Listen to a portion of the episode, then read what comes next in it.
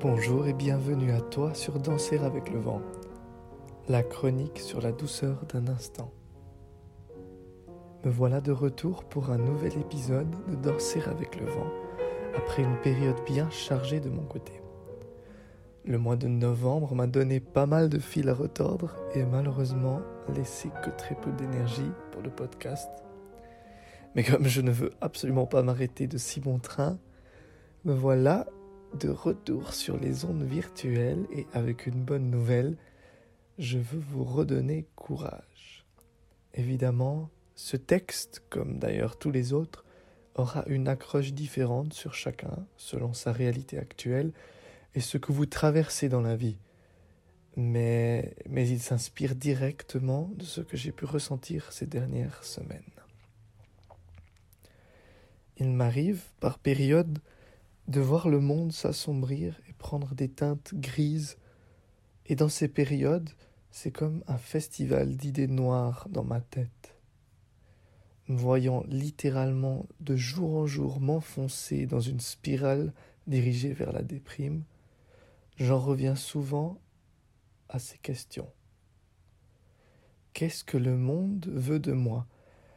Qu'ai-je donc fait de faux? Pour toujours avoir l'impression de ne pas suffire. Pourquoi ces gens, ces sociétés me demandent d'être toujours mieux, de faire plus que ce que je fais et ce que je suis déjà? Dans quelle histoire me suis-je donc embarqué en naissant sur cette terre et en suivant mon semblant de chemin? Ces questions, ces idées ne sont que des propres projections sur le monde extérieur, mais je crois volontiers que pour beaucoup, elles sont récurrentes, voire omniprésentes, et méritent d'être entendues et exprimées. Quand je me retrouve une fois de plus dans ces pensées, souvent accompagnées d'une sorte de colère, d'une envie de fuir ou simplement de m'effacer face à toute la pression que je ressens, je reviens sur une seule piste j'essaie de me remettre sur la voie d'un simple être vivant. Au quotidien, et surtout si on y réfléchit beaucoup, on peut ressentir des attentes et de la pression de tous les côtés, que ce soit professionnel, amical ou de la société en général. À toi qui vis peut-être une situation compliquée et qui a de la peine à comprendre ce que l'on attend de toi, j'aimerais t'apporter du courage.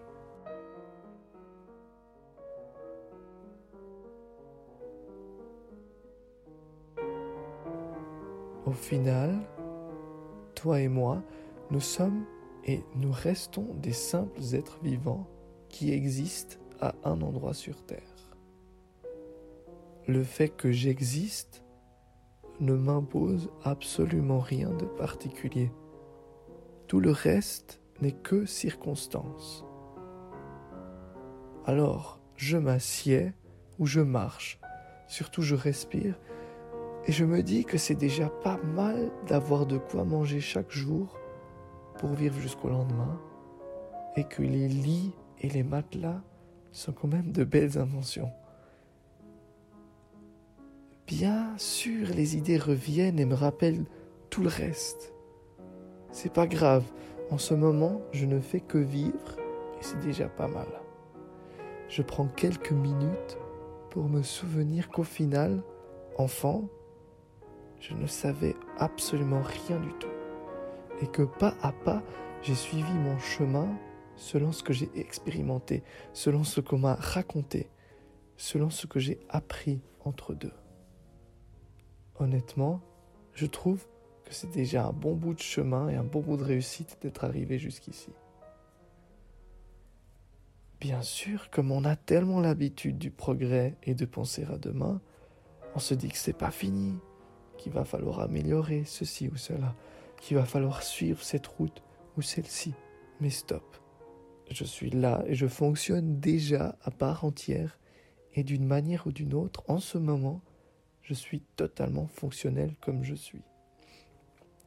Et si vous n'en êtes pas convaincu, vérifiez si votre respiration vous accompagne encore, si votre cœur bat, Ces deux choses vous font vraiment vivre, et pourtant, on les considère si peu. Et surtout, avez-vous l'impression que c'est vous-même qui décidez de faire battre votre cœur? Oui et non, j'ai envie de dire. Effectivement, je sais qu'il faut se débrouiller pour se loger, se nourrir, et que rien que ces deux choses en impliquent déjà mille autres.